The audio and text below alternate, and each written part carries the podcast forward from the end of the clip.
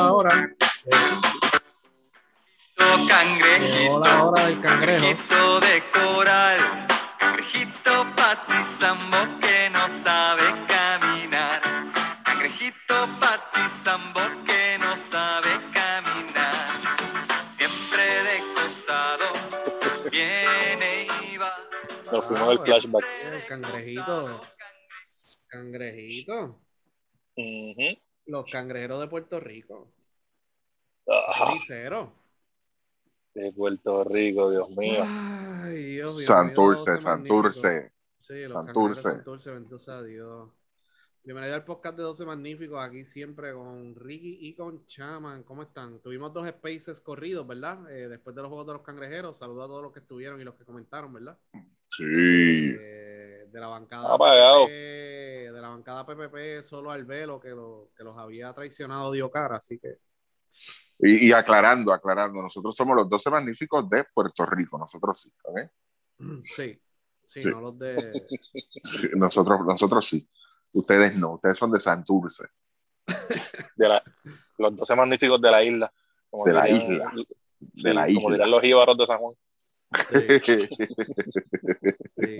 Pues mira, vamos a empezar rapidito con los cangrejeros de Santurce, que eh, como dijimos, tuvimos un space después de cada partido analizando los juegos, ¿verdad? Así que no vamos a, a sumar mucho ahí de, de, de lo que ya hablamos, ¿verdad? Pero Santurce terminó con marca de 2 y 0 en la Basketball Champions League América. El primer día dominó a Stingers de Edmonton 89 a 68 y el segundo día venció a Real Estelí de, de- de Managua y, y Caimito, este 91-88. Eh, así que en el juego de los Stingers, los mejores anotadores, eh, Isaac Sosa 22, Davon Jefferson 16, Gastón y Ramón Clemente 12 cada uno.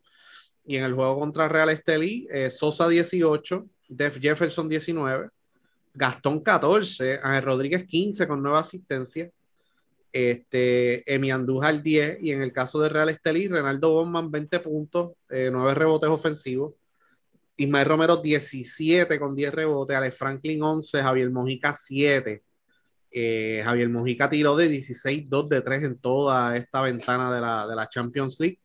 Y Real Estelí terminó con marca de Wow. 0 y 2. Eh, Yesrel de Jesús 26 puntos en el juego de Puerto Rico, en el juego contra, contra Santurce. Eh, me preocupa bastante lo de los tiros libres, no solamente en la ventana, no solamente en Ponce, también aquí. En este juego tiró de 9-4 del tiro libre. Un partido Ya, que perdieron por 3 puntos. So, que para un GAR eso es inaceptable. Eh, así que eso fue básicamente lo que. Ah, Guillermo Díaz 5 puntos. Eh, y de hecho le quitaron la bola a Yesrel ahí en los minutos finales, que la estaba bajando era Guillermo. Así que en resumen, un gran juego colectivo de Santurce. Santurce no estuvo practicando mucho tiempo, yo creo, estamos hablando de semanas, pero yo creo que hicieron un gran trabajo el coaching staff, Larry, este, distribuyó muy bien los minutos, este, man- mantuvo a casi todos los jugadores, todos los jugadores estuvieron en cancha, menos Devon Collier, parece que está lesionado de nuevo, no sabemos, o, o no jugó porque por decisión del coach, pero hasta ahora no sabemos. Pero buena distribución de minutos de los jugadores, nadie jugó más de 32 minutos, ¿verdad? En ningún momento, porque fue back to back. Eh, un gran juego colectivo, eh, estos muchachos se sabe que se conocen entre sí porque o han jugado BCN juntos o han estado en el equipo nacional ya, o sea que son jugadores que ya se conocen y se vio muy buena química entre Angelito y Sosa, eh, Ramón Clemente en la pintura con Gastón, etcétera, etcétera, perdón. Así que no sé qué, qué más quieran añadir ustedes, ¿verdad? Eh, gran actuación de verdad, de, de los que lo hicieron bien, ¿verdad? De- dentro del roster de Santurce, que Chris Gastón. Fue una grata sorpresa, ¿verdad? Porque él no tuvo casi minutos en Arecibo y sí los tuvo aquí, lució muy bien. Davon Jefferson lució bastante bien. Eh, Ángel Rodríguez después de la lesión. Eh, y Sosa fue la figura ofensiva más consistente y terminó con 40 puntos en dos partidos y muy buenos por cientos de tres. Así que Ricky Chaman, eh, no sé si quieren. Sí, no, no, este, una, fue buena, o sea, estuvo bueno, como, como yo dije el primer día, el equipo se vio acoplado, organizado, un juego bien estructurado, este, se veía que no estaban jugando a lo loco, por decirlo así, o, o guerrilla, o sea, se veía que estaban haciendo jugadas, y les funcionó, vamos a jugar adentro, este, vamos a hacer esto, las rotaciones de, de Lari, pues, este, llegaron, llegaron hasta los 10 jugadores, tengo 10 jugadores, tengo que usarlo, en el caso de Collier, pues como yo había mencionado, yo entiendo que es que está lesionado, pues porque prácticamente no, no, no, no lo vimos haciendo ningún tipo de actividad. O sea, que a veces el jugador, pues, qué sé yo, se va a tirar jumpa antes de empezar el juego, después en halftime. A él no lo vimos nada, prácticamente, pues, un cuerpo presente y ya más nada. Este, que debe ser que estaba resentido, estaba lastimado. Este, aún así, que podemos decir que un equipo pues, diezmado, porque solamente tenía más que 10 de 12 posibles plazas aún así, pues este, Larry supo utilizar, supo utilizar todos los recursos. Este, sorprende lo de Gastón, por lo que tú dices, prácticamente aquí no tuvo tiempo de juego. Allá, este, tan pronto entró en cancha, pues hizo lo suyo, o sea, en ambos lados de la cancha, o sea, en ambos lados de la cancha, o sea, no, no fue que se, eh, se metió a pelear por rebote, ni no, o sea, hizo su aportación en la ofensiva y en la defensa también, y reboteando también hizo su, su aportación. Este, el caso de Sosa, pues claro está, eh, eh, si los que vieron el juego es una cancha pequeña, o sea, que, que, que es bien buena para tirar de, de, lejos, tú sabes, y, pero aún así, 40 puntos en dos juegos son buenos en cualquier liga, sea pequeño o sea grande la, la, cancha, como quiera que sea, este, son buenos. Este, aparte de eso, pues yo entiendo que, que la, la, las piezas que traía Larry de, del banco, en el caso de Filiberto en el primer juego, el mismo Abreu, cuando traía, esto lo entraba por, por, por, por, Ángel, funcionaba. Tú sabes, que, que se veía todo el, el, equipo en una misma línea. Tú sabes, estaban como que no, no se salieron del plan de juego para nada. Quizás en el juego de ayer, cuando ellos lograron sacar el doble dígito de ventaja, pues ahí como que se relajaron un poco y Real Estelí empezó entonces a, a, a, empujar un poquito. Pero o sea, nada que un timeout no pudo resolver, porque tan pronto se pidió el timeout, pues ahí entonces Santurce este, logra entonces despegarse otra vez y asegurar prácticamente el juego. Yo veo el equipo de Santurce muy bien. O sea, si me hubieses preguntado el lunes, yo a lo mejor te decía, pues puede ser que esté entre los primeros dos del grupo y después a ver qué hay. Yo veo a Santurce como un equipo que puede llegar hasta el final, pero, pero, mi recomendación es que tienen que conseguirse otros refuerzos. Para entonces poder competir con estos otros equipos, este, como Flamengo, este, el Minas, que es de Brasil también, el mismo equipo de Sao Paulo está fuerte.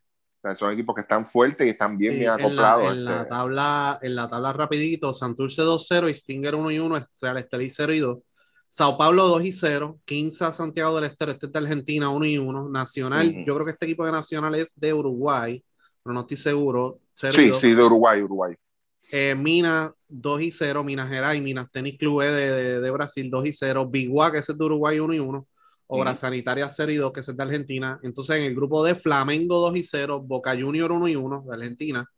Y univers yo creo que esta Universidad de Concepción de Chile, este, Chile. 0 y 2.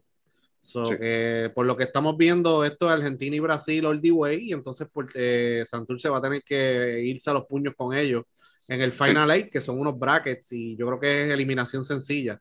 So, sí, es que, sencilla, es sencilla. Pero entonces, ok, eh, Santurce tiene 12 eh, jugadores. Allá se llevaron 11, Varea va a jugar acá. Pues entonces, uh -huh. ¿a quién sacaría a Collier para traer otro refuerzo? Sí, es un refuerzo de, de la pregunta. Sí pregunta que tengo, y no sé si a lo mejor pues, no es que tenga la contestación, pero si no, pues sería buscarlo. Este, al eliminarse entonces Real Estel y uno de esos jugadores podría entonces reforzar a Santurce o ya por participar con ellos no puede reforzar? Buena pregunta, y no sé la contestación. Excelente pregunta. Este, ahí si la, yo si, no si vemos sé. la tendencia, si vemos la tendencia, o sea, yo creo que van a escoger, y ellos querían a Romero. Este, ellos querían a Romero y a Mojica, exacto, y terminaron exacto. firmando en Real Estelí. Pero el problema que yo veo, digo, el problema no, la, la, la, la interrogante es, entonces, si, si, tú sí puedes cambiar el roster, pues entonces, ¿para qué dejar ese número 12 entonces vacío ayer, o sea, en estos dos juegos? O sea, ¿por qué, o sea, ¿por, ¿por, qué llevarte 11 jugadores nada más? O sea, no, ese es el spot de Barea, pero te, pues, o no puedes cambiar el roster o, o qué, tú sabes. Sí, Porque yo entiendo sí. que sí, que se puede cambiar. ¿Entiendes? Sí. No sé. No, o, si, o, si es un pro, o podría ser un proceso similar al del equipo nacional. Claro. Un También. listado de 20 y eso es lo que puedes usar y ya, porque recuerda que en Argentina, Brasil, eh, Uruguay, los clubes tienen sus canteras. Sí. Y a lo mejor pueden añadir esos jugadores en caso de emergencia. Eh, muchos jugadores, muchos, este, este, gracias por ese detalle, este Luismo, pero muchos jugadores jóvenes en estos equipos de Sudamérica. Sí, sí. Mucho, mucho Ahí. jugador joven, de verdad. Ellos entienden su rol y yo, y yo entiendo o sea, que, que ha sido una crítica de los fanáticos, ¿verdad? Cuando y, y el space de la semana pasada hubo gente, fanáticos de Santurce que estuvieron en el space que dijeron, mira, yo no me siento identificado con este equipo porque este no es el equipo de Santurce. O sea, y tú como parte de tu plan de trabajo, tú como club, si yo fuera un apoderado de un equipo de BCN, si yo voy a un tipo de torneo como este, el roster que yo quiero llevar es el roster que yo jugué en el BCN y yo me quiero medir contra los mejores equipos de Brasil y de Uruguay, a ver dónde yo estoy parado. ¿Ves? Pero si tú te vas con la mitad de la convocatoria del equipo nacional de Puerto Rico, pues realmente tú no te estás midiendo. O sea, y sabemos por qué Santurce está jugando aquí. Quieren expandir su branding, quieren hacer cosas diferentes, ¿me entiendes? So, pero si tú de verdad quieres saber dónde está parado el BCN, pues no es llevarte el equipo nacional a dar un tour contra Boca Junior, etcétera, es llevarte el equipo de Santurce Claro. con dos refuerzos. Y vamos, vamos a matarnos con Boca Junior, con Obras Sanitarias, con Sao Paulo, a ver dónde estamos. Y la crítica no es a la intención, la crítica es a la manera. Y, y, Y, y Real, es ahí y- donde. y- y Real Estelí igual, porque ese no es el equipo de Real Estelí. No, Exacto. O sea, que los refuerzos que ganaron el campeonato en Nicaragua fueron Pizarro y Basabe. Ellos no estaban ahí. Y Yares Ruiz no estaba tampoco, por lesión. So que ese no es el equipo de Real Estelí tampoco. Entonces Real Estelí no puede venir a decir, ah, yo soy el segundo mejor, porque ellos quedaron sus campeones de una Champions. Ah, yo soy el segundo mejor equipo de América. Bueno, ese no fue el equipo que ganó en Nicaragua. So, igual que si Santurce, Santurce jugó muy bien. Si Santurce queda en el Final Four o algo así, o sea, ese no es el equipo tuyo, realmente. Y, y los que están aprovechando este, el formato de torneo son los equipos de Sudamérica. Sí, ellos sí. Los de por acá están con un 20 tú. Y con lo que Ricky dice, mucho jugador joven, Sí, ellos bueno, están subiendo jugadores de cantera para jugar aquí. sí. O sea, que ellos están aprovechando, nosotros ni aprovechamos las ventanas, ni aprovechamos este tipo de torneo. O sea, eh, eso que a, a veces, por Mira, ejemplo, no, entonces tú te buscas, Luis, porque yo sé que tú tienes un poco más de conocimiento de esto que yo. Tú te buscas estos, estos clubes de el de Concepción, que es de, de Chile, el mismo Nacional y Biguada allá, o te buscas los mismos clubes argentinos. O sea, en en los clubes de argentinos vas a encontrar uruguayos también, ¿ok?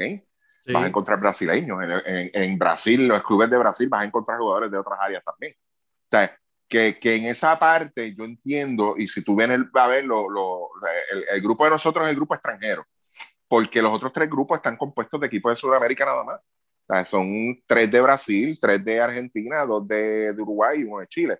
Los de acá, pues tienes el de Nicaragua, Canadá y Puerto Rico. O sea, y, y tú te ves en esos clubes allá, eh, ellos como que en esa parte, este tipo de torneo, ellos lo entienden perfectamente en el sentido de que saben cuál es el propósito, o sea, va- van enfocados en eso, le sacan el máximo a eso, o sea, y, y tú ves la diferencia. O sea, por eso es que en el Space de la semana pasada, creo que fue que, que, que estuvimos hablando de este torneo, yo fui bien como que yo dije, mira, a mí me encanta el torneo y me gusta ver esa competencia y, y, y- me gustaría que aquí se le diera un poco más de seriedad a eso. O sea, y, y darle, ponerle más ganas, manos, al fucking torneo para, para, para ver hasta dónde nosotros podemos sacar provecho de esto.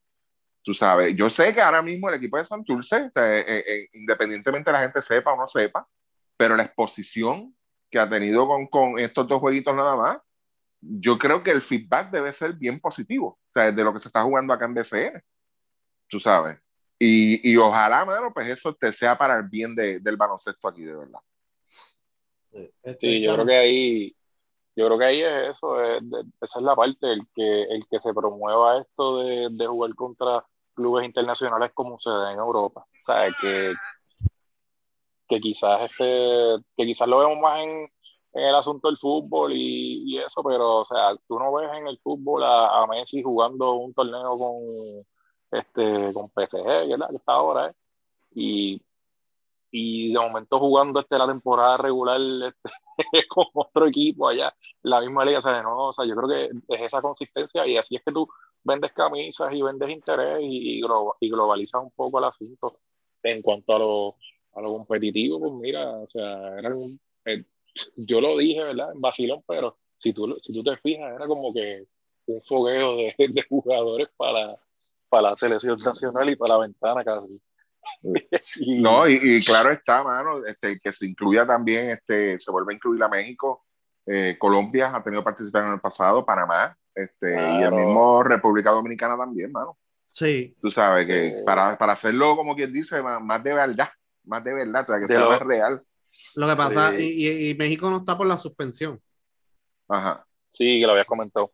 Sí, El tema- El tema de, de- de lo que vi así de los jugadores que me preocupó, pues realmente Mojica, no sé si es que pues, se acostumbró aquí a jugar contra equipos de Humacao, San Germán y todo esto, y, y de momento allí pues como que no, o sea, no, no, no se vio, yo no lo vi. acuérdate que, acuérdate que Firulai lo mordió.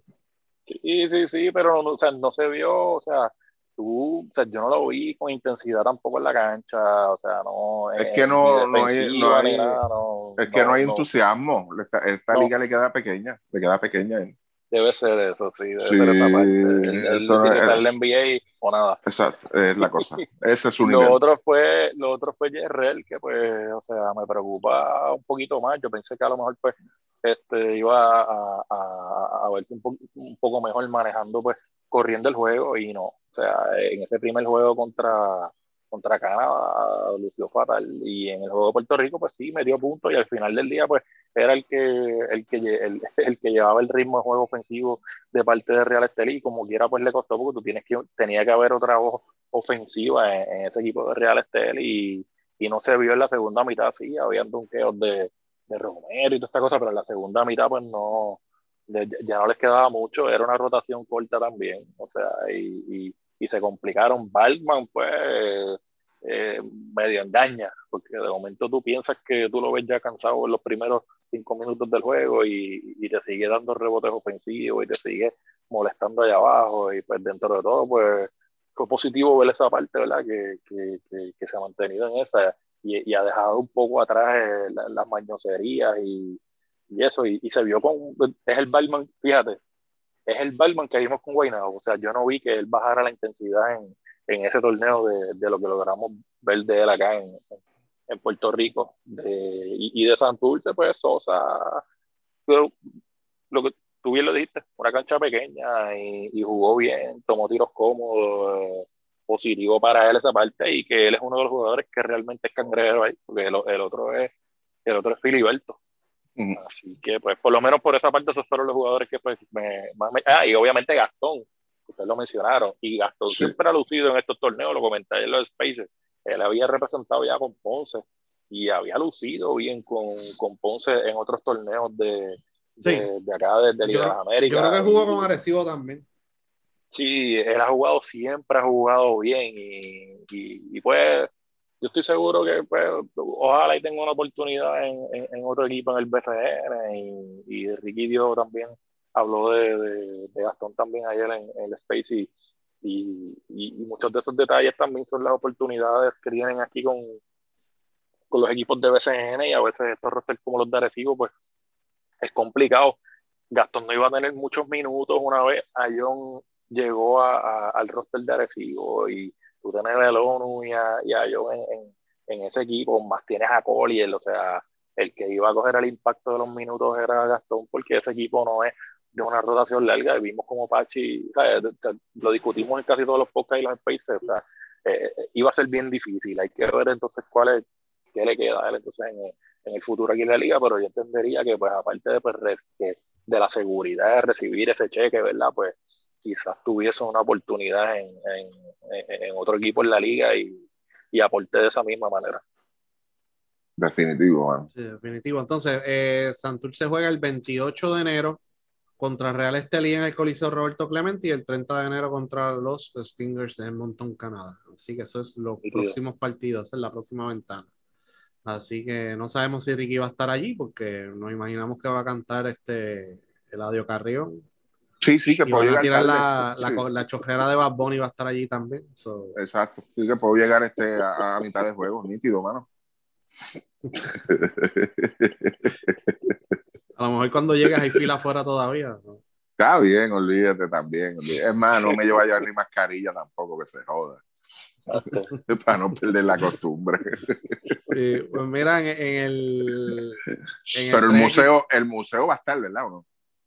Ah, ya eso se lo llevaron. Ah, bendito. Puedes, puedes ir a ver el mural de Tuto. Ah, bueno, pues está bien. El Museo de Jung. El de, el ese, ese señor está bien. No Yo no sabemos. sé. Oye, abrió la sabe. tiendita. Abrió la tiendita. Ah, vaciaron los almacenes, ah, qué chévere. Estaban caballo. preparando, estaban preparando el museo de, de Bad Bunny en, en el Clemente y, y ahí estas cajas. Mira, si eso es de la Federación del 2019, no joda, manda Caballo, y que vaciar el almacén. Sí. Y lo tiraron Ah, con sí. inflación, mano. Los t-shirts que tenían hace, hace dos años en 20, en 20 pesos, ahora los tienen en 45. No, mano, con la Polo se mandaron Ah, también. verdad que tú, tú, tú fuiste a la Que llegué a oficina comprar, sí. y no, Sí. lo que pasa es que no había del size, no había large o X large, no me acuerdo el size que no había. Y yo te dije, ah, pues no compré entonces. Sí, eso está bien poquito. Ay, Dios Ah, Pero mío. tenían, tenían una tiendita allí, tiraban las camisas en el escritorio y te las vendían. Eh, Este, para, para la gasolina de la semana ahí. Sí, por favor, compren, vacíen esa tienda porque Humberto está yendo mucho al Capitolio, nos dice la gente 00 Capitolio. Nos Ah, Dios mío. Se pasa allí pidiendo chavo y a veces basta con Sara. So, Eh, a Ay, diablo. Dios eh. mío, Eh. bendito, soy Humberto, señor. sí, sí, así que esa es la que hay. Pero nada, era algo que se estaba pidiendo desde hace tiempo, lo hicieron. So, compren, compren. Vamos, Exacto. compren ahí. So, que- Huelan las camisas antes de comprarlas. Ah, ¿Cuál será la política de evolución? Ay, Dios mío. Que te manden una poli que atrás esté escrito en Magic Marker, este Holland. Esta era la, la pole Holland y no, nunca llegó. Este, bueno, vamos a hablar del 3x3 que juega la final del World Tour en, en Jeddah, Arabia Saudita, el 17 y 18 de diciembre. El 17 San Juan juega contra UB de Serbia y a las 2 y a las 2 y cuarto contra Jeddah de Arabia Saudita. Así que esos son los dos juegos que tiene San Juan. ¿A qué hora es el Eh, primero? Perdóname, el primero. ¿a qué hora? 9 y, 9 y 50 de la mañana. Ok, el 17. Sí, y, el, y a las 2 y cuarto de la tarde contra Yeda. Eh, el, el- el link lo vamos a poner en las redes, el link de YouTube, eh, las redes de 12 Magníficos. eh, los partidos también van por Guapa Deporte. Así que eso es la que hay. El equipo de San Juan está compuesto por Jader Fernández, Luis Pelaco Hernández, Ángel Matías y Jorge Mato. Así que por allá están ya, llegaron después de muchas horas volando. Eh, salieron de Nueva York a Dubái, Dubái a Jeddah, de Jeddah tuvieron, que coger un autobús como de casi dos horas para llegar donde va a ser el evento. Y hoy pues entrenaron, tuvieron el Media Day, fueron al gimnasio y pues mañana juegan. Allá son, ahora mismo mientras estamos grabando, allá son como las 5 de la mañana. Así que... Ah, que tienen que estar en el gimnasio hasta ahora. Ok.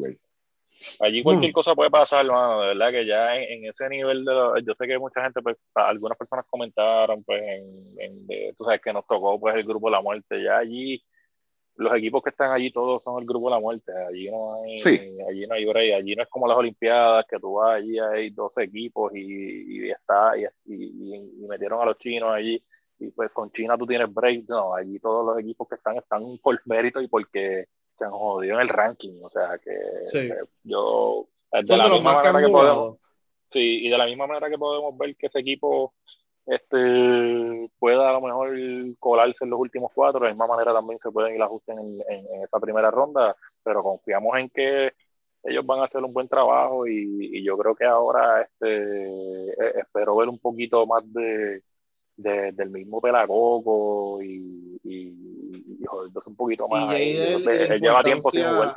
Y al tener a Jader en cancha, eh, Jader tiene que anotar el canasto de dos puntos, o sea, el canasto largo. Porque él tiene pues un cierta, ¿verdad? No, no es un jugador muy alto. lo- la mayoría de estos equipos pues tienen jugadores que en promedio son 6'4, 6'5. O sea que es bien importante que él anote que el, el manejo de balón y ese canasto largo. Y entonces esa combinación de Pelacoco y Matías es bien importante porque Matías, cuando no estaba Pelacoco, ni Clavel tenía problemas porque el jugador más alto lo defendía a él y entonces tenía problemas para operar cerca del canasto. Y ahora cuando esté Pelacoco, pues no lo va a defender el más alto, lo va a defender un jugador que está más o menos ahí más, al mismo nivel de él. Y entonces ahí es que él puede dominar. Y Mato, un- el Mato ahí es el wildcard porque Mato un buen jugador, ¿verdad? Eh, de 3x3, eh, mide como, él mide como 6'3 yo creo.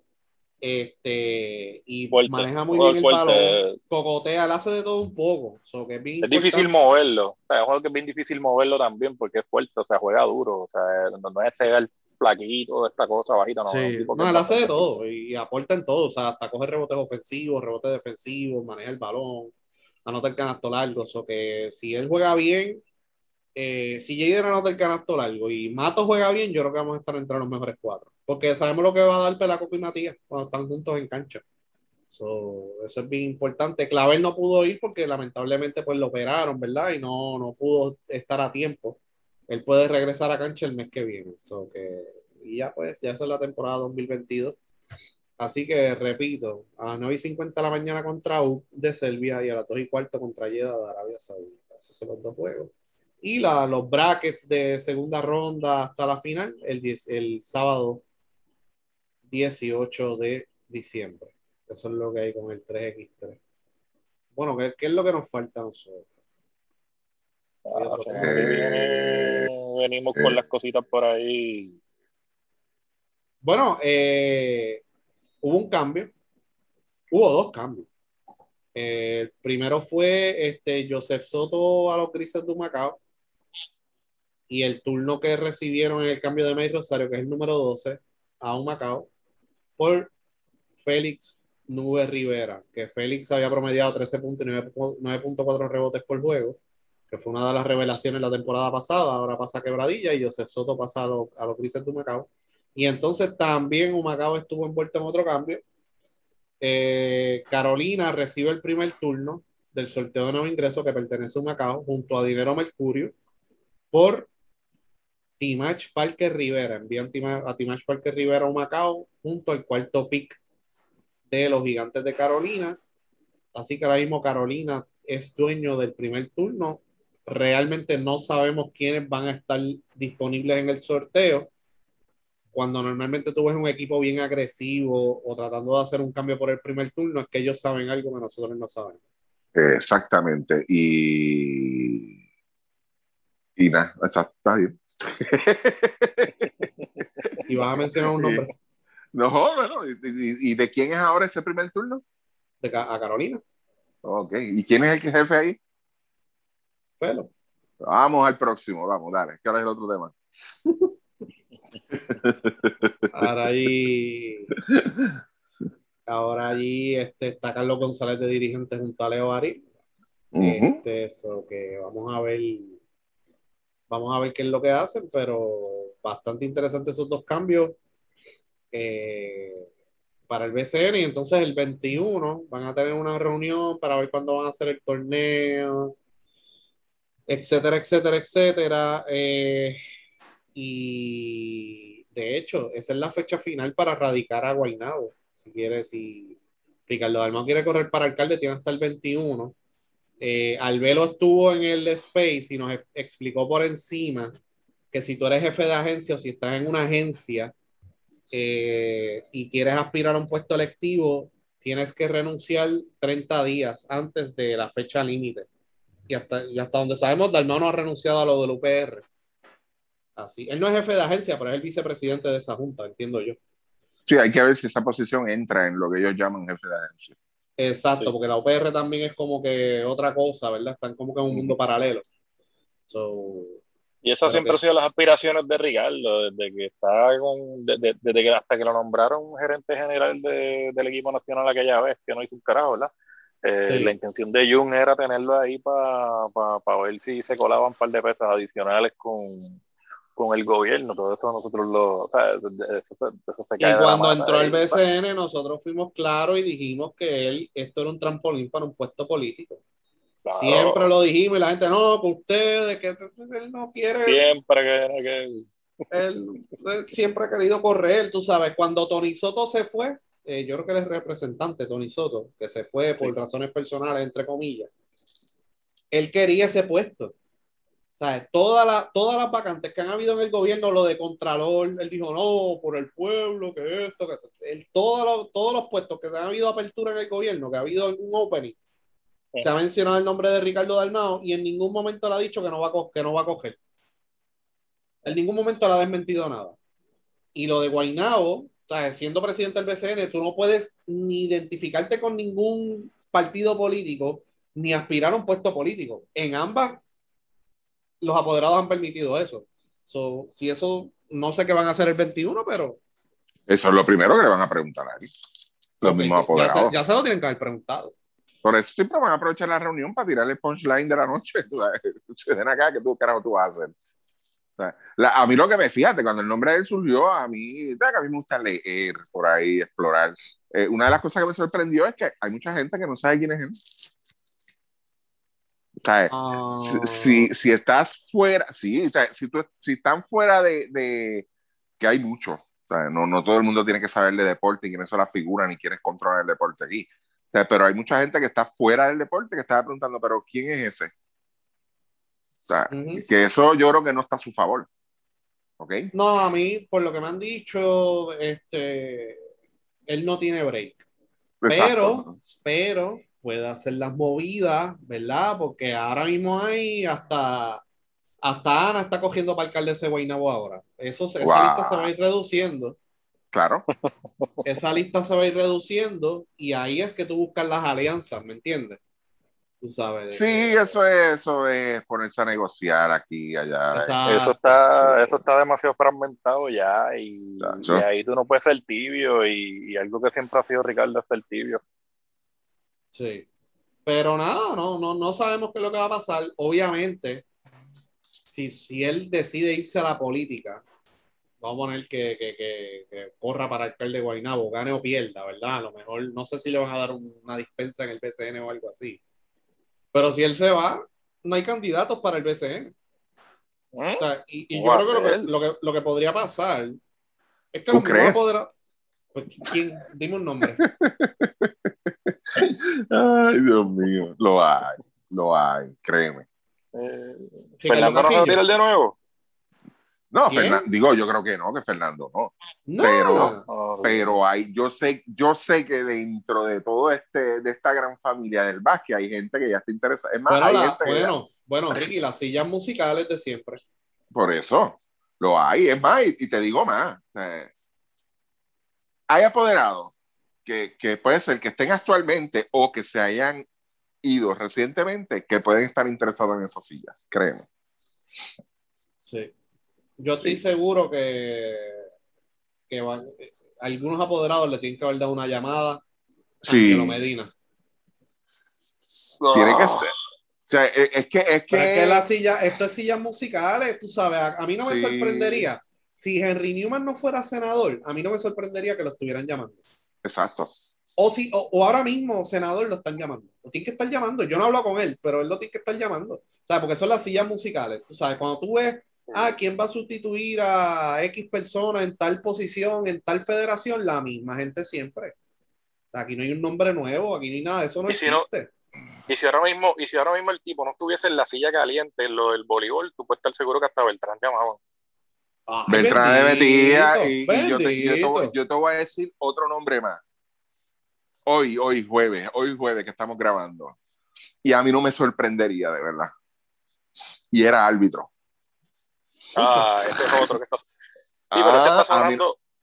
está a mí no sonando me- para el Comité Olímpico. Lo Sí, quieren pero a mí- jugar en el Comité Olímpico. por eso. ¿Y cuál es el trampolín? En el albergue, perdón. En el albergue olímpico. Lo quieren empujar de director del albergue olímpico. Sí, Exacto. pero, pero el trampolín Exacto. es ahí. Es aquí. BCN. A mí no me Otro, sorprendería. otro que está velando la guira es Ricardo Carrillo. Ricardo Carrillo, pero Ricardo Carrillo está con los jugadores, ¿no? Bueno, Piraña estaba con los jugadores hasta que le dieron lo de la selección. So, Sí, pero yo lo sé, pero, pero lo que quiero es poner en perspectiva de la, la clase de individuo que estamos hablando. ¿sabes? sí, a mí no Si me tenemos el que está a cargo de la asociación de jugadores, pues es uno que, que, que, que está ahí y se puede sentar en esa silla, en el otro lado de. A mí no me sorprendería si los apoderados dijeran, mira, mano, para el carajo nos rotamos las sillas, que es lo que están haciendo en México ahora mismo. Pues, El, el presidente de la Liga de México es apoderado de un equipo y se la rotan, se la van a rotar la silla cada par de años, se la dan a otro apoderado. Ya está. Vamos, con, Para lo que hay, con esto de los raperos, a lo mejor ponen a Yankee también ahí de, de presidente. Sí. Mira, yo, yo te digo sinceramente, yo pondría a, a el de Humacao, Cambó, ¿verdad? Ajá. Pondría al, al nuevo que venga ahora de acá de, de San Germán y, y a Felo, a esos tres que ya. Nah, Porque Felo, tam- Felo, Felo, Felo no va. Sí, pero lo ponemos de mérito ahí. O sea, lo ponemos de, de, de- de- El holograma de Felo. Y el holograma o ponemos este, un, un, qué sé yo, un, un- asociado de mérito del BCN por el conocimiento que tiene y Cuando- los años que lleva, pero yo cuando- no pondría a un apoderado de arriba. Cuando Felo era presidente, la Junta habían personas más inteligentes, más calmadas, y no pudo con ello. Imagínate con estos locos de ahora. ¿Eh? Por eso te digo, yo pondría a tres desconocidos, pero por eso te menciono y, y a, y a este pues simbólico, el, el nene simbólico de, del BCN. Sí, pero. Pero, pero yo pondría, te- la- tendrías que poner apoderado, sí, eso es una buena idea, no, no es mala. Tú sabes, porque a la larga quien corre el show Sí, pero, pero el apoderados. problema, exacto, sí, pero el problema es los mismos problemas que está teniendo México, la, muchas decisiones a favor del equipo del, del equipo del presidente. Ah, no, pero no, eh, este, yo, yo te, yo te llevo el barco, pero yo no voy a repartir los salvavidas. Sí. Los que parten ustedes allá abajo. Pero va a ser interesante eso. Yo creo que él se va a quedar. Yo creo que Ricardo se va a quedar. Él no va a tener. Sí, él debe estar él debe, mira, él debe estar explorando ya, ya debe haber explorado cuáles son mis posibilidades, cuáles no, Pero, mira, no, no te conviene. pero quédate como liga no conviene que Ricardo esté metido en la política. Y mira, si hay que aumentarle el sueldo, que se lo aumenten y que se joda. Pero eso del UPR, la- el artículo ese que le sacaron, ya él tiene enemigos en el UPR y son enemigos políticos. Ay, al BCN Ujú. no le conviene que el presidente. O sea, Jay Fonseca hasta los otros días le estaba, estaba machacando esa mierda de lo de la Middle States y de lo de la certificación del centro médico. Se me olvidó el nombre de, de- de las- de- la certificación que estaban, iban a perder. Que él no fue la- el de departamento de neurocirugía, neurología. Exacto. So, Jay Fonseca estaba jodiendo con eso. O sea, ah, mira, el presidente del PCN que no va a las reuniones, eso jode. A la larga, eso jode. Sí. Tú sabes, eso que no le conviene al PCN, tú sabes. Aunque él esté identificado con el PNP, después que no esté metido en eso, no creo que haya mucho problema. Pero. Pero es que no tiene, te- tendrá el, el, el, el support ahí, vamos a poner en el caso, yo creo que el, el contrato de la Contralora se acaba ya pronto, si sabes o no, no sé. eh, yo- no hay sustituto ya, es que yo no estoy muy pendiente a eso. Por eso no, había uno, pero eso yo creo, eso yo creo que, que eso ya no, no, no, no, no lo han llevado ni, ni aquí ni allá, no sé. No sé. Por eso es por 10 años. Sí.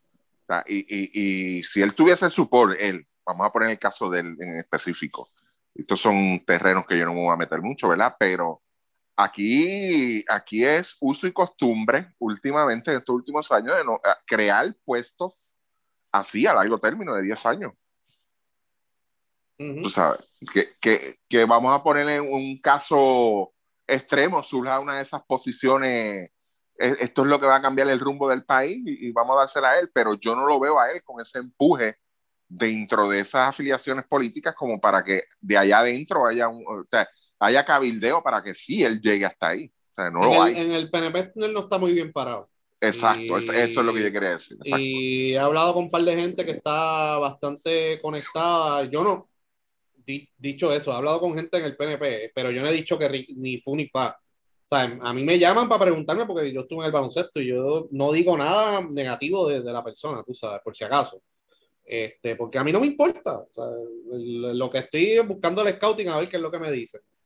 Este, y él no está bien parado en el PNP porque a él le dieron el puesto de inspector general, que eso era como una especie de contralor, porque acuérdate, como tú dices, el contralor es 10 años, pero no le responde necesariamente al partido que está de turno, eso que hicieron lo de inspector general, como lo de, como lo que hicieron en Washington, este, ¿cómo se llama? Este, la oficina que hicieron en Washington. Eh, Sí, sí, yo sé. Eso estaba el tigre y exacto, exacto, se me olvidó el nombre. Eh, hacen esas oficinas como porque pues la- los comisionados residentes son del PNP, eso que yo voy a hacer otra oficina acá. Pues hicieron la del inspector general, no hizo nada con esa oficina. Eh, y nunca tuvo oficina tampoco, a pesar de tener presupuesto para eso, esos chavos se perdieron. So que en las diferentes posiciones, las diferentes oportunidades que le han dado, según me dicen ellos allá, no sé realmente cuál es la, real- la verdad, ¿verdad? O sea, como son los políticos, este, que no aprove- ha aprovechado sus oportunidades. So que- No, es que se le ve. So que Entonces- vamos a ver. En el deporte él puede estar tranquilo, hacer lo que le da la gana y no le va a pasar nada. So, tiene que tomar una decisión. Ya en la política es otra cosa. Y ya tú sabes lo que está pasando con las redadas y todo eso. so que en el deporte eso no puedes no hay problema. So que, ah, dicho eso, no estoy diciendo que él sea corrupto porque él no lo sea, No, no, no, no, no, es que Es que es no sabemos. No Exacto, que sabemos si nosotros es lo o no es, sabemos. no sabemos. Lo, lo que sí estamos diciendo es que te- si, si- para- si- si te- y no es en, en, ¿cómo te digo? Este, no es con ánimos de joder. O sea, es simplemente que donde único, o sea, él quizás tenga un poco de relevancia es en el deporte ahora mismo, que quizás Sí. puede ser una, una figura reconocida pues por lo que hizo jugando y, y lo que hizo este, lo que está haciendo ahora como, como un ejecutivo, ¿sabes? porque el puesto de él es un puesto ejecutivo. Sea, e- eso es lo que sí, tú, tú puedes medir de él porque está más, más ahí este, expuesto al público. Lo que, Pero- lo que quiero decir pero- también es. Ajá, sí, termina. Que, pero que él, él sí ha estado en puestos dentro del gobierno y, y, y eso, sinceramente, o sea, por lo que, lo que hemos visto, lo que se ha podido, o sea, si, si existiera una métrica, yo creo que a él no le favorece. O sea, tanto en las posiciones que está actualmente como la que, la que él ha estado anteriormente. Sí. No, Ya, eh, eso es todo. sí, como que no se ha dado a conocer, porque lo- los, que No, han, no, no, los que han usado la política en diferentes, como jefe de agencia o lo que sea, lo han usado de trampolín. Por ejemplo, García Padilla cuando estaba en DACO, él salía todos los días en las noticias. Sí, sí. O sea, que, que- que- que han sabido aprovechar su, pero él no lo ha sabido aprovechar.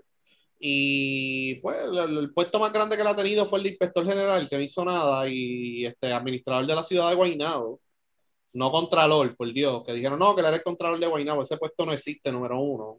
Y él fue administrador de la ciudad, que es básicamente el vicealcalde, como uno, ¿verdad? No, no en propiedad, pero el que hace todos los favores y se reúne con la gente que no se quiere reunir al alcalde. pues. Y eso, Eso es es como lo un jefe, en la empresa privada eso es como un jefe de operaciones. Exacto. Ujú, So que si hizo un buen trabajo o no, no sé, porque no me han, no me han dado feedback de qué fue lo que le hizo en Guaynabo, ujú. pero fue cuando estuvo esto no So que nada, vamos a ver qué pasa, va a ser bastante interesante, pero yo creo que al final del día se va a quedar ahí. Eh, en BCN. Se está la, bien calen- chavo. se, se- se la calentaba esto Ronil Sí, en la sí. Ay. No, pero lo que quiero decir con deporte también es que el deporte es bastante flexible. En el deporte ha habido gente en el Comité Olímpico que, que reparte el bacalao y factura al que le repartió el bacalao. Eso es la política, no sé. En la Sí. política, en la política gente así está presa o, o se lo llevan con esposas. So que, pero en el deporte eso está perfectamente bien, según ellos. So que, pues, vamos a ver. Este, entonces, nada. Eh, la próxima semana vamos a tener unos podcasts. eh, Lo de los refuerzos, Luismo, discúlpame. Sí, eso es el, el- el último Ah, tema, pero para ok. los fanáticos, la próxima semana, ¿no? Y la semana subsiguiente vamos a tener unos podcasts especiales que vamos a estar grabando la semana que viene, en cual vamos a estar dando el top 10 de la selección, el top 10 de, del BCN, y vamos a grabar un especial de MLB hablando específicamente de la agencia libre, el lockout y los contratos que han firmado los boricuas hasta ahora. Ah, qué Este, chévere, qué bueno. Que ya, que ya firmó Emilio Pagán, Correa todavía no tiene contrato, pues especialmente por lo del lockout, Javi Baez está en Detroit, etcétera. So que nos vamos a concentrar en esas cosas y esos podcasts pues van a estar saliendo desde la próxima semana hasta fin de año. Sí, Eh, así que no baje ningún playlist navideño, ¿ok? Eh, van a bajar los podcasts de nosotros para que lo escuchen. Exacto. Entonces, el último tema, eh, también nos preguntaron el Space y dimos nuestra opinión.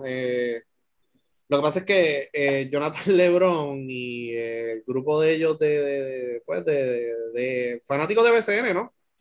Que se han ido a los juegos y esto, estaban hablando de, los refuerzos eh, y de que, pues porque se ha rumorado de que quieren aumentar los refuerzos de dos a tres para todo el mundo y de que pues que eso quita plazas a los nativos, que qué sé yo, que aquí hay talento, que esto, que lo otro, de hecho hasta estaban pidiendo que añadieran franquicias nuevas, que hay para eso, y yo le había contestado y yo dije, mira, o sea, ahora mismo como está la liga, esta es mi opinión, como está la liga ahora mismo y como están los procesos de elegibilidad, y los sorteos como son y qué jugador puede jugar aquí, qué jugador no puede jugar. mm, ya vimos el torneo pasado. O eh, Humacao, ya vieron el roster de Humacao, vieron el roster de Carolina, vieron Santurce con todos los recursos que tenía. Miren el roster que sacaron. O sea, es decir que aquí hay talento, que aquí hay gente, eh, jugadores en, en árboles, eso no es verdad. Y yo entiendo que si esto se mantiene como está, hay que subir todos los refuerzos a tres o aumentarlos a más refuerzos dependiendo de la situación. Y si vienen franquicias nuevas, eso hay que, hay que subirlo porque es que hay jugadores. O sea, ahora mismo hay 40 franquicias de puertorriqueñas, pero esos jugadores le estamos diciendo a ellos que a lo mejor pues eran prospectos del AI o que jugaron en CWA o que jugaron en CWA División 2. Le vamos a decir a ellos, vas a tener minutos y tienes la presión también de ganar. Y, no, no, no, no. Y, y nadie sabe quiénes son esos jugadores tampoco. Nadie va a pagar por eso. O sea, eso que realmente, sea, si, si, si esto se queda como está y aumentan equipos, hay que aumentar los refuerzos, punto. Ahora, Ahora, si los jugadores del CWA División 1, que hay sobre 60 en todas las edades, y los que están en División 2 y División 3, que por que saben cuántos hay, y son cientos de jugadores, pueden jugar BCN como era antes, ahí podemos tener una conversación de reducir refuerzos.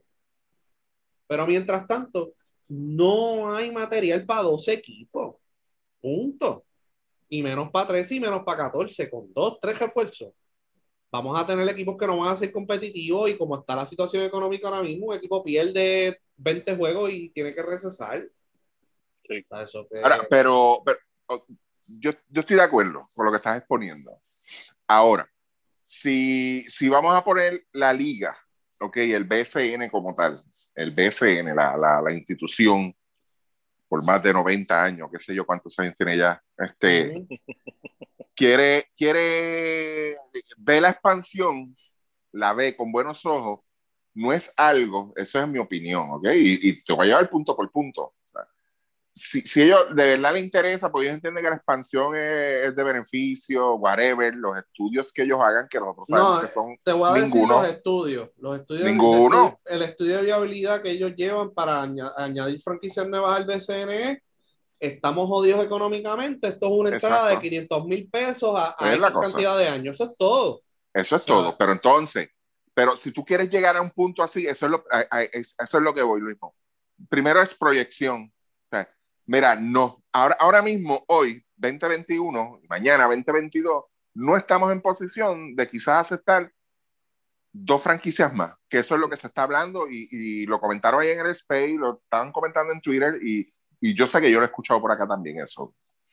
Ahora, el punto es, tú puesto, la pregunta que tú te debes hacer, y aquí le estamos haciendo la, la mitad del trabajo es, antes de que te tires a la calle a hacer algún estudio, que no lo hacen tampoco, la pregunta es, ¿qué medidas yo puedo tomar a nivel con lo que yo tengo ahora para yo ver eso que sea viable de aquí a tres años? Vamos a poner que esa sea la proyección. Vamos a, reevaluar en el 2024 o el 2025 si podemos aceptar dos equipos más. Eso es lo, esa, esa, es la base.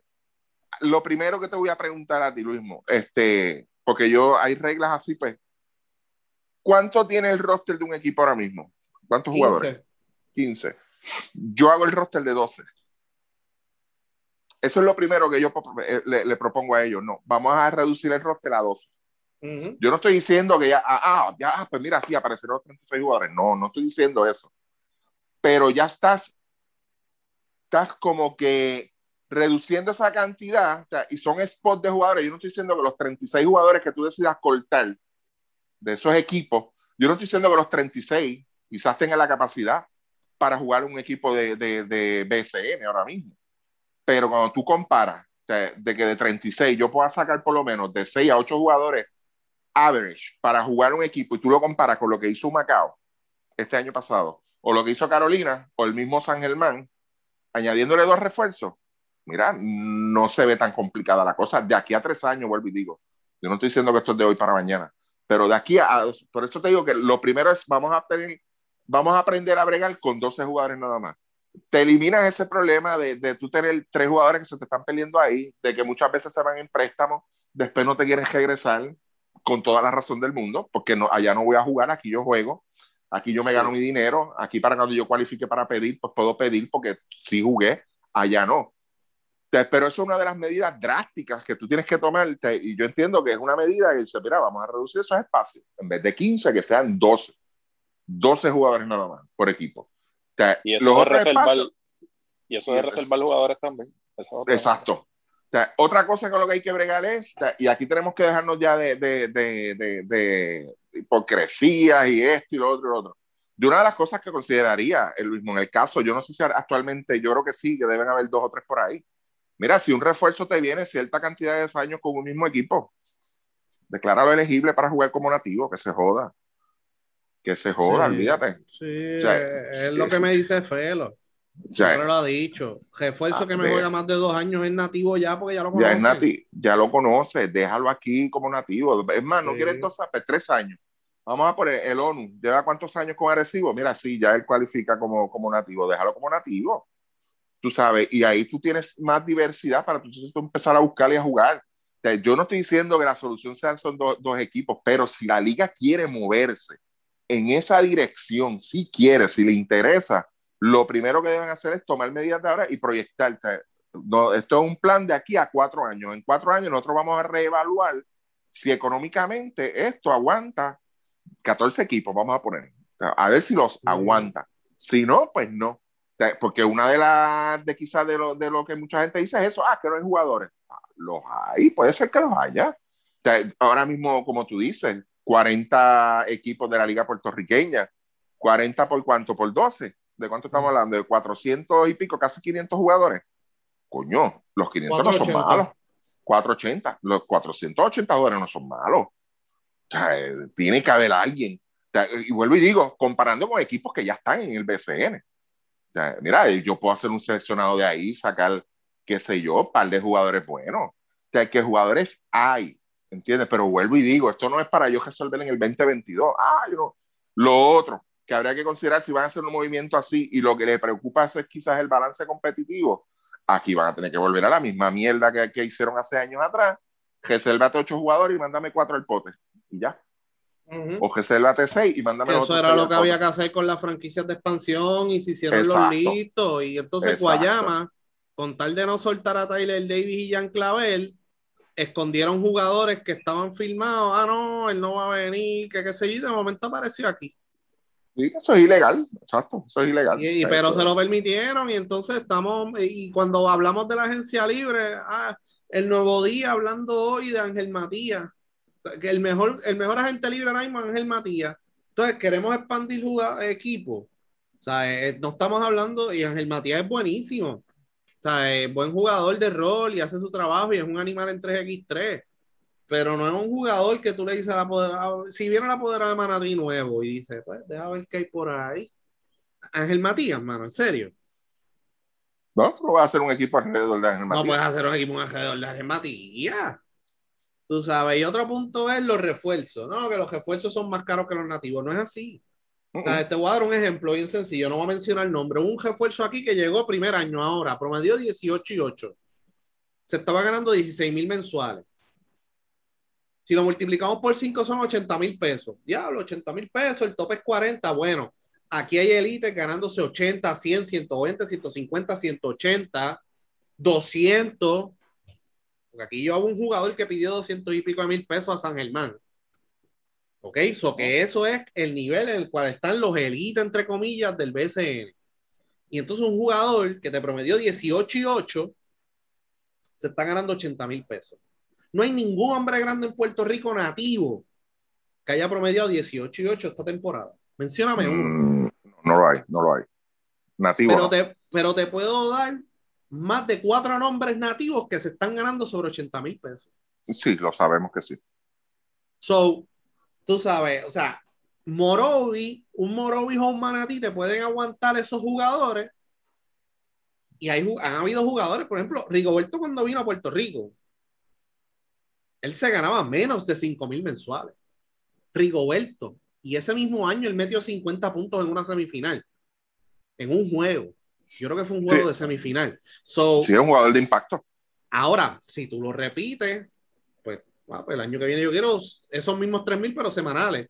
Y el año que viene pido 5.000 semanales. O sea, que ahora mismo él tiene que estar bien trepado. ¿Sabes? El error que ellos cometen también es seguir, seguir repitiendo jugadores. Pero eh, aquí hay refuerzos de calidad. Americanos, dominicanos, mexicanos, de calidad que cobrarían mucho menos que un nativo aquí y que van a producir tú sabes, o que esos argumentos de que no, que salen más caros, que qué sé yo, para los efectos, un nuyo te sale más, te sale más caro que un refuerzo también, porque te pide casi carro, igual. Y, y si está establecido, te pide un montón de chavos.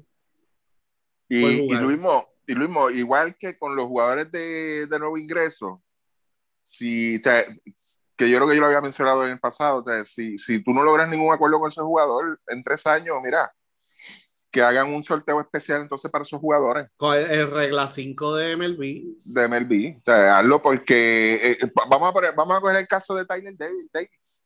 O sea, Tyler Davis puede ser ah, Guayama. Ay, no, yo no quiero jugar en Guayama, pero Guayama tiene los derechos de él. ¿Entiendes? y nunca lo van a soltar. Y nunca lo van a soltar, ¿entiendes? Pues mira, en tres años, no, mira, Tyler Davis, ¿lograste algo con él? No, él no quiere, ah, pues dá- dámelo, hay que echarlo en el pote, porque si tú no has logrado ningún acuerdo con él y no está jugando para ti, o sea, y a lo mejor lo escoge otro equipo y a lo dice, ah, pues mira, si ese me Ponce, Ponce sí me interesa, ok, a Ponce yo voy. O sea, porque ellos tienen que saber, o sea, los jugadores tienen que saber. O sea, y, y, y, y aquí, aquí yo- son pocos los casos. Y el NFL, uno de los casos quizás más famosos que hubo fue el de Eli Manning. Yo no sé si tú te acuerdas de eso, lo mismo. Sí, los Eli con los Chargers. sea, el, el primer turno era de, de San Diego, de los Chargers. Y él dijo, yo con ustedes no voy a jugar. Así mismo lo dijo. Yo no tengo ningún interés. Escójame, pero me retiro, no juego. Y ya. ¿Y qué tuvieron que hacer los Chargers? O sea, ah, tenemos que hacer un acuerdo antes de, porque no podemos joder al jugador tampoco. Porque ellos no van a decir, ah, yo lo voy a escoger, que se jode el jugador entonces. ¿Entiendes?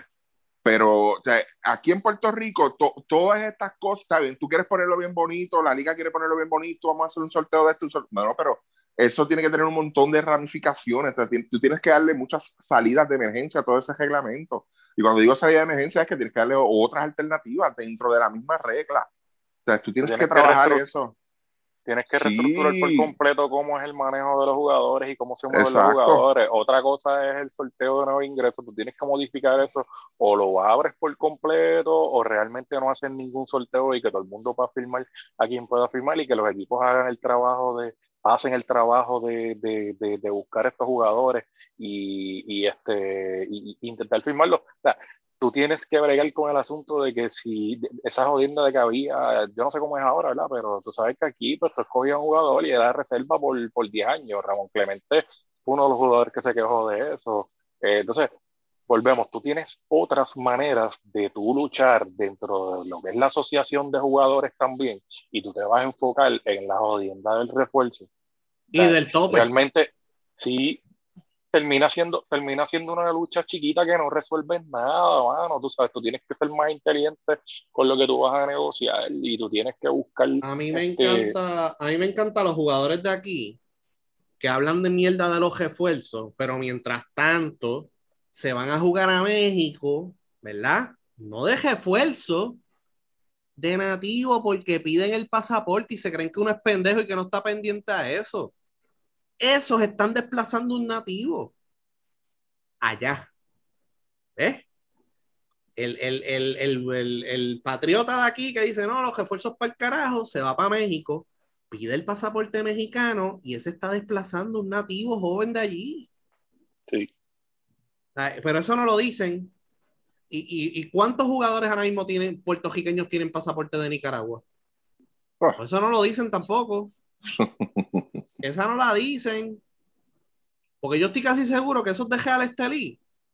No, que Real Estelí tiene seis refuerzos. Este son seis refuerzos. Todos esos jugadores tienen que tener ya pasaporte de Nicaragua. O la gran mayoría ya tienen que tener pasaporte de Nicaragua. Entonces, vamos a dejarlo de mierda. Sí. Pero Así que, la, la- es que tienen que ver que la- en, en esta, está la gente, para que le creen el cuento a ellos, estos países, estas repúblicas y eso, y le digo república no es mala forma, que ese es el verdadero nombre de estos países, una república. Este, no lo vayan a tomar rápido. Oh, mira este, minimizando los países de Centroamérica. sí, porque aquí están cabrones, de verdad. Este, Sí, esta bueno. república, la, la- las leyes son totalmente diferentes.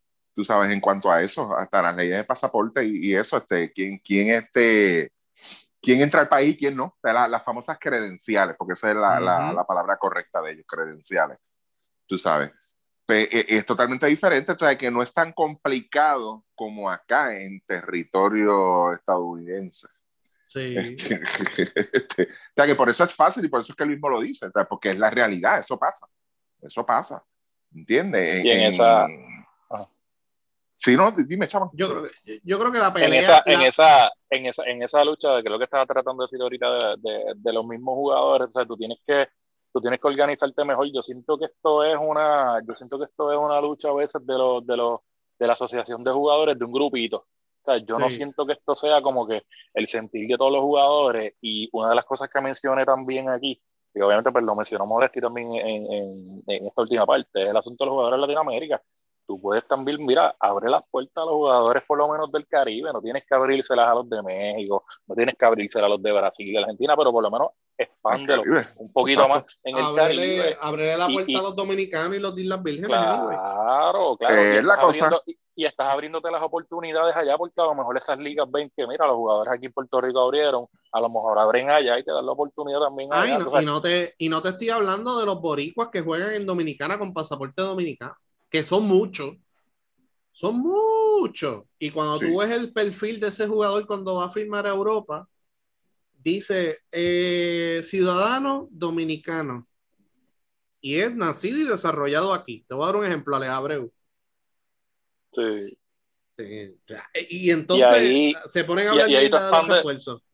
tú expandes, tú necesitas, tú necesitas expandir tus opciones y tú, y tú tienes que empezar por la casa, mano. O sea, eh, tú quieres que, que tengamos, vamos poner 16 equipos, por decir un número exagerado, pues mira, la única manera es esa, para que tú tengas competencia, para que la gente vaya a la cancha y sienta que, que, que está viendo un baloncesto de calidad. Lamentablemente, con estas expansiones de estos últimos tres equipos que hemos tenido en estos últimos años, la calidad de la liga baja y se ve, se ve cerrando los juegos. O sea, el mismo, o sea, se ha hablado aquí, Greenberg, lo que, lo, lo que le funciona a Greenberg fue, mira, cosas sencillas, porque si tú te pones muy complicado con esos chamacos, este, no, no van a ejecutar, no van a entender lo que van a No, hacer coger la bola y lo, y lo interesante de Guaynabo, porque ese es un ejemplo que usan mucho, es que Guaynabo hizo su plantel a base de jugadores nativos que nadie quería.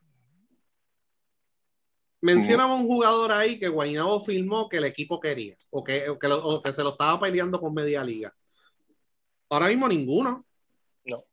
Jonathan Hahn, antes de llegar a Guaynabo, le dio la vuelta al BCN. Ni Sí. en Bayamón lo querían. Renaldo Bowman cu- tuvo cinco años sin jugar BCN, volvió este año. Nadie lo quería en cambio. Sigue hablando por ahí, ¿quién más? Tony Bishop, que es el refuerzo. Santurce lo dejó libre, ¿sabes? Y tenía a Brima y a Stockton más los otros point que vinieron jugadores de impacto. ¿Sabes? Pero realmente el roster de ellos, Kevin Young, no había jugado BCN desde hace tiempo. O sea, que ellos hicieron eso con un plantel que jugadores que nadie quería, pero fuera de eso, ¿sabes? No hay Como mucho, quiera. no hay mucho ¿Cuándo es talento. el.? No, lo vas a es- expandir, lo vas a expandir, Modesti, y como quiera no los van a poner a jugar. Los que se están quejando y eso, que a lo mejor son los, son chamacos que, que realmente piensan que a lo mejor pues lo van a firmar en BCN si expanden y todas estas cosas, no le van a dar la oportunidad como quiera, o sea, Yo creo no, que- no te van a poner a jugar, prefieren darle, prefieren darle los 40 minutos. Ahora, para, para darte un ejemplo, en Humacao, van a preferir darle los 40 minutos a Joseph Soto que expandirle ese- la rotación. No va a jugar como quiera, va a ser la misma mierda. Pero yo creo que. yo- Ajá, Ajá. sigue. Yo Sí, una no, pregunta, este, ¿cuánto, ¿cuántos años el, el MLB, cada equipo de MLB tiene el control sobre un jugador? ¿Cuántos años son? Son tres de renovación y dos de arbitraje. Creo que son Como siete, seis, yo creo. siete, seis o siete. Ese número se basó en, se- supuestamente, según lo que yo leí hace años atrás, porque me dio, me, me- me- me dio curiosidad, se basó en sacando en promedio de la carrera de un jugador. ¿Ok? Si un jugador te juega en promedio, en aquel entonces el promedio estaba, era bastante alto. Un jugador te podía jugar de, de 13 a 15 años, más o menos. En aquel entonces, te estoy hablando de años atrás. Y en base a eso, ellos sacan esta regla. Y tú vas a dar el control a ti sobre el jugador. Creo que son 6 o 7 años, no estoy bien seguro ahora mismo.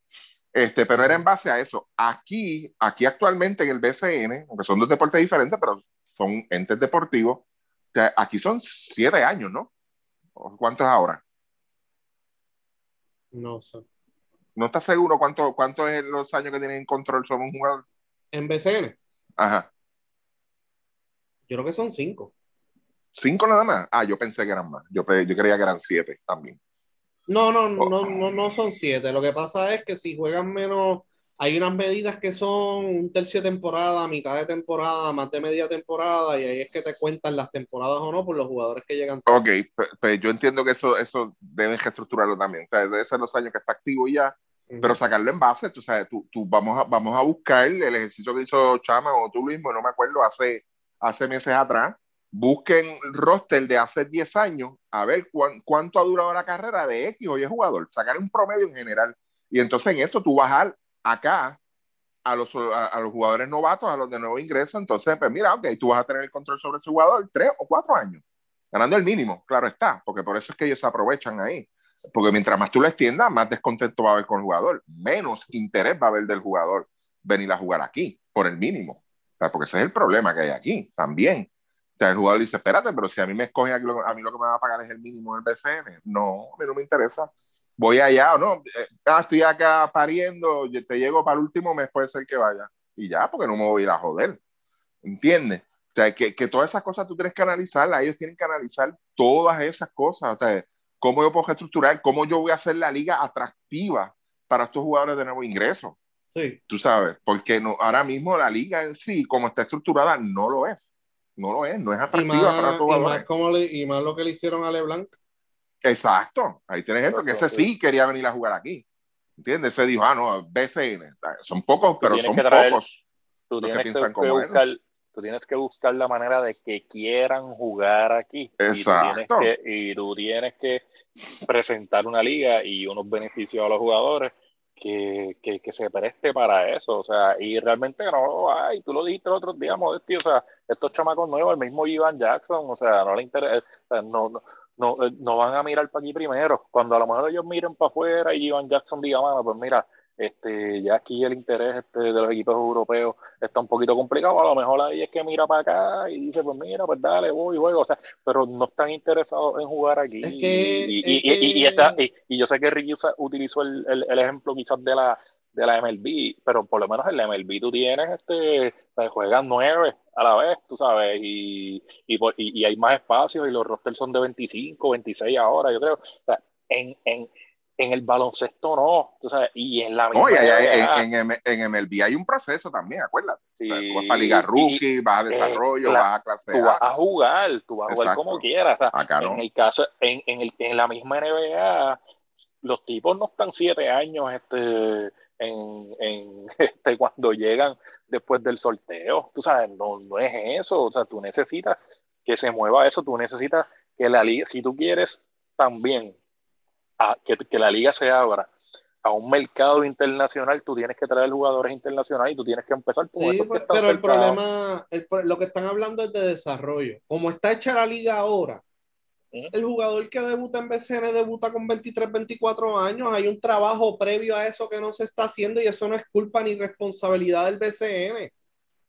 Pero es que, es que, la, es que, fíjate, yo, yo he escuchado mucho eso últimamente, la, la, de que esto no es una liga de desarrollo. Pero es que estos muchachitos tú no los estás sacando de una cueva que estuvieron encerrados 20 años. Pues, pero es que ahora. yo, lo... veo, yo lo veo como un. sí, y me explico hay jugadores, pues está, ah, está jugando colegial. Tú no lo vas a venir a desarrollar aquí. Perdóname. O sea, si estás jugando colegial. ¿Entiendes? Porque ya jugó colegial. O sea, es un jugador que es un periodo de transición de lo que es amateur a lo, que es entonces profesional. Sí, ahí hay un periodo de, de, de transición, tú sabes, pero te, vamos a poner el caso de, de, de, mencióname jugadores de nuevo ingreso de los últimos años de impacto. Este, vamos a poner el caso de Jordi Pacheco. Tú no, aquí no Ponce no desarrolló a Jordi Pacheco ni Guayama tampoco. Para nada. Para nada. tú sabes, tú te coges el caso de Ponce, que ganó, que lo mencionó Luismo también estos días, el caso de Emory, este, Gastón y Rosario. Ponce no fue que los desarrolló. Los jugadores No, vinieron, vinieron ya aquí de desarrollo. O sea, que la liga tampoco. o sea, pero la gente está, ah, que esto no es una liga de desarrollo, que esto es para ganar. Sí, pero es que tú no estás cogiendo este. Fuiste a la selva y encontraste todos esos jugadores, te los trajiste, vamos a desarrollarlo. Mire, mi hermano, si la mayoría de sus jugadores llevan ya 8, 10 años jugando baloncesto, Pues que sí, digo. que no es lo mismo, que no es lo mismo, eh, a- quizás amateur a, a profesional, mira, no, no es lo mismo, pero son jugadores de baloncesto, no me jodas, tú sabes, que, que yo en esa parte como que, a mí ese, ese cliché, esto no es una liga de desarrollo, eso a mí no me convence, o sea, no me convence, entonces tú, tú, tú, o sea, por eso volvemos a lo mismo, o sea, ¿por qué entonces tú tener 15 en el roster? Cuando tu rotación siempre ha sido de 9, tú no Exacto. confías, ¿para qué yo voy a tener 15 Exacto. jugadores ahí? Tú sabes, mira, no. No, lo, lo que, lo que pasa es que tú, ya cuando tú recibes el jugador, ya estás recibiendo un producto casi finalizado. Exacto. Tú estás recibiendo un producto casi finalizado que a lo mejor está buscando tiempo de juego para pulir esas destrezas, que tampoco aquí estamos haciendo un buen trabajo de eso. Exacto. Pero nosotros no podemos, ah, no, que, hay que darle tiempo a los chamacos a cambio de qué caballo. Ahora, tienes, tú como liga tienes que incentivar que los equipos tengan finca. Aquí ningún equipo tiene finca. No, ya no. O sea, no. aquí no hay fincas como habían antes. So que tienes que incentivar eso, hacer un working relationship con la puertorriqueña y que los equipos tengan una franquicia en puertorriqueña y mantenerle una finca viva o, o hacer su propia división 2. Pero mientras tanto, lo, tú lo que estás recibiendo son jugadores de 23, 24 años. O sea, ahora, cuando el BCN servía los mejores intereses de la federación era cuando aquí podía jugar todo el mundo y firmaban a Edicación a los 16, Pachi Cruz firmó a los 14, Liberdiel firmó a los 13, etcétera, y ya se veía, y los equipos tenían finca y se veía un plan de trabajo de que, mira, tengo este roster ahora mismo y este es mi relevo. Eh, Viene subiendo Miguel Aliberdiel, eh, Raúl Horta, Ra- eh, Orlandito Meléndez, Carlos Vázquez, etcétera. Tú sabes, y Ujú. lo estoy trabajando, pero ahora eso no existe ahora mismo. Aquí no So- se toman riesgos tampoco y, y, y, y- y no se atreven tampoco a darle el break a los chamacos. Este, tú sabes, se, quieren ir por la fácil, tú sabes. Tú no, ah, pues mira, como yo no sé cómo juega este, pues yo no quiero bregar con él, yo mejor brego con los que ya yo conozco y sigues con los que ya conoces, con Basayo y con Carlos Rivera hasta que tengan que 42, 43 años. Ay, que y, eh, yo hice la asignación, a mí se me olvidó mencionarlo, lo de Carlos Rivera. Los informes me dicen, el agente 00 Rivera Station, me dice que no, que él no tiene ningún interés en volver a jugar. O sea, que es bien difícil. Sea, tiene que ser lo que dijo Luis Mota. Una oferta demasiado brutal, pero con minutos, tú sabes, bien reducidos, de verdad. Pero que no, él no está inclinado, él no está, él sí se quería retirar y punto. Pero ya él tiene esos planes hace par de años. Sí. Me lo dijeron de buena tinta. Sí, pero pues eh, esa, esa oferta puede ocurrir porque ahora mismo que armador hay en la agencia libre. De, verá, Luis, sí, no, lo, eh, no, en la agencia libre no lo hay. Pero o sea, es que yo no puedo, yo no puedo, o sea, yo, yo- yo- a mí me gusta ver el, el vaso siempre medio lleno en, en cuanto a talento. Tú sabes, lamentablemente aquí, como dijo Chaman, aquí lo único que se están preocupando por la asociación de jugadores es un grupito nada más, son pocos.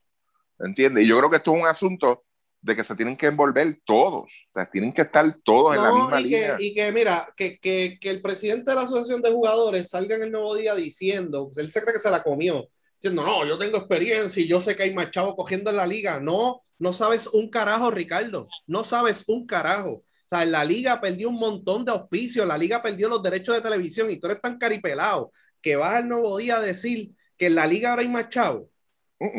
No, ah, que Bad Bunny y Anuel están poniendo chavos, sí, pero eso no significa que haya más chavos en la liga.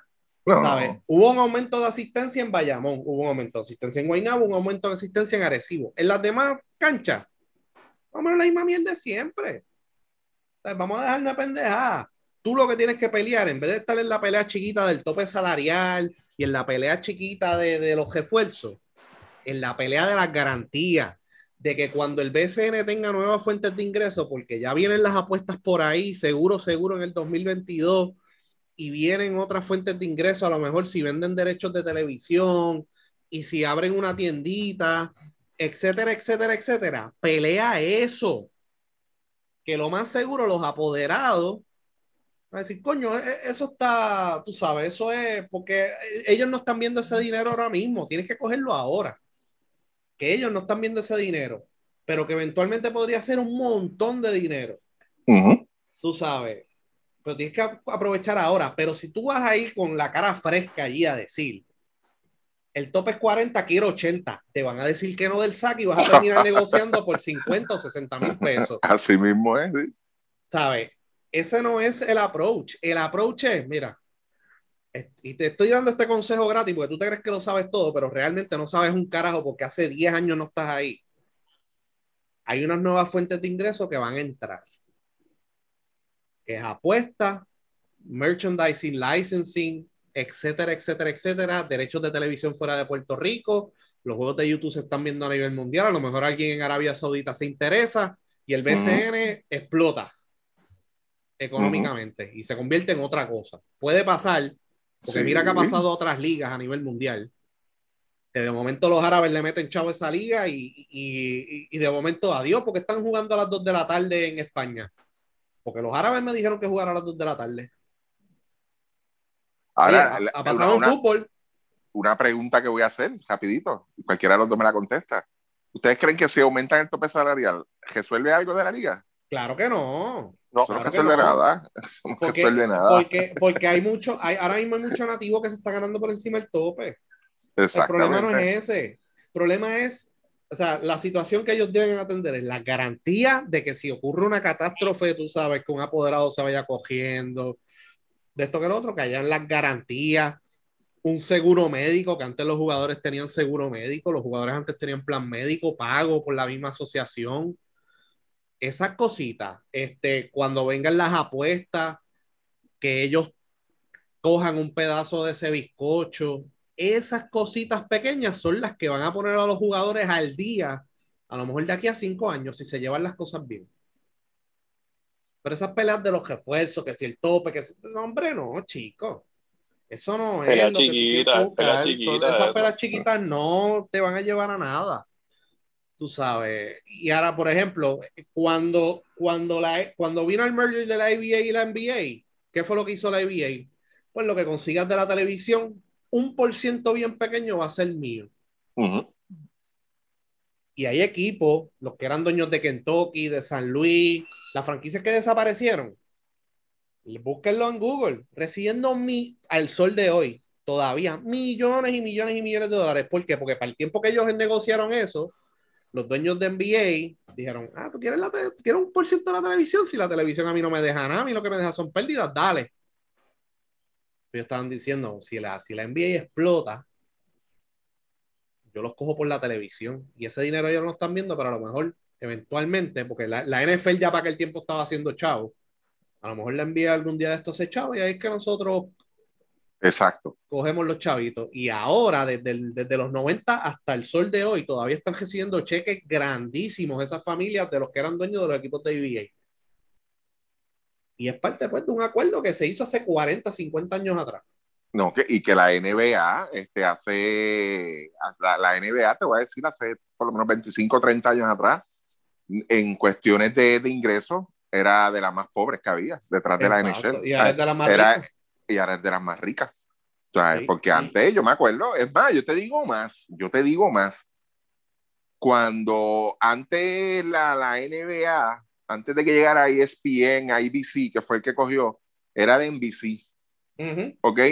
NBC no quiso renovar el contrato con ellos, o sea, no se tiró un high bid, tú sabes, para, para coger ese contrato, porque ellos veían como que eso iba a decaer bien brutal. Dicen, no, esto eventualmente se va a escocotar, tú sabes, esto no nos va a dejar ganancia. Y por eso fue que ellos no se tiraron con todo. Y ahí fue que entró ABC y entró este, claro está, y ESPN. Tú sabes, que es de lo mismo, están bajo la misma sombrilla. Pero ahí fue que ellos se tiraron de pecho y los primeros años de, de esa gente fueron un poquito graves también. Ellos no estaban muy contentos. Después fue que reventó todo el boom. O sea, cuando viene todos estos avances que hay en estos últimos Sí. años. Ahí fue que reventó todo. Y, y, y lo que tú dices, Luis, de, de estos apodos, los que eran dueños de equipo de ABA, mira, es la verdad. Eso pasó así, esa gente todavía están cobrando. Entonces, aquí no hay esa visión. No, pero Aquí esa no- es la no visión que hay. tienen que tener los jugadores.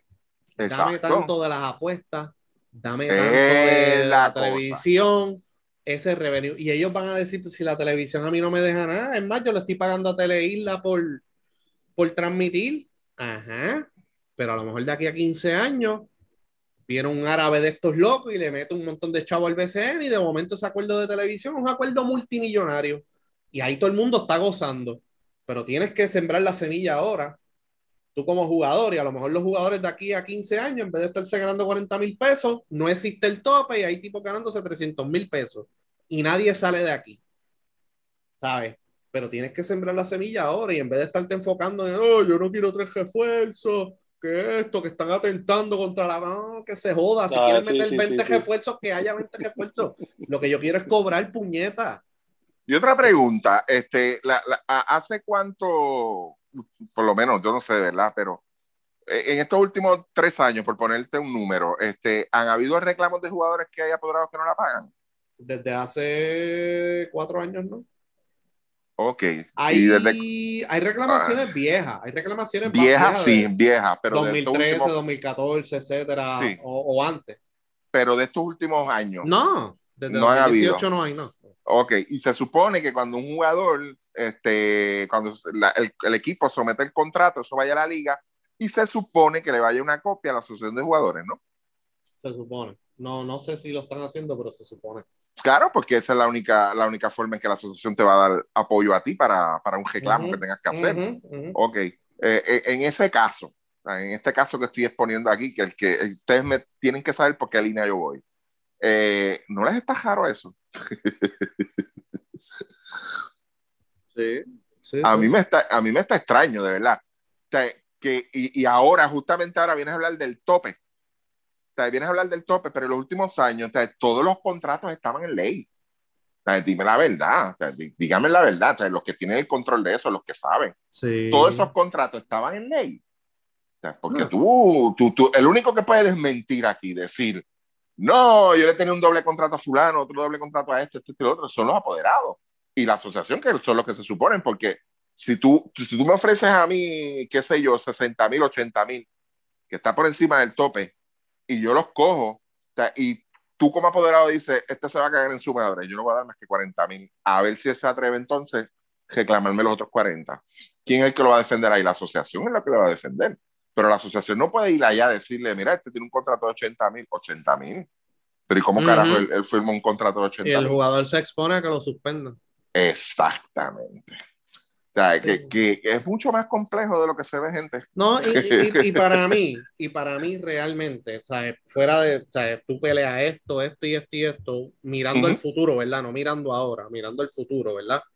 Y los apoderados te van a decir, mira, a lo mejor sí, o sea, sí, dale, dale, dale las apuestas ahí que se joda y dale esto y dale lo otro, y a lo mejor cuando explote, pues todo el mundo está gozando, pero no le duele a nadie, porque cuando yo lo dije, las apuestas me dejan cero y la televisión no me está dejando perdida. Pero eventualmente, tú sabes, todo el mundo puede estar gozando. Lo otro es, vamos a dejarlo de mierda. ¿Cuántas plazas se han perdido de prospectos con proyección por estar firmando al gato, al hijo de Felo, al hijo del alcalde, al hermano del apoderado de Santurce? ¿Sabes? Vamos a dejarlo de mierda. O sea, aquí tampoco se atreven a firmar los chamacos de la ley y darle un break.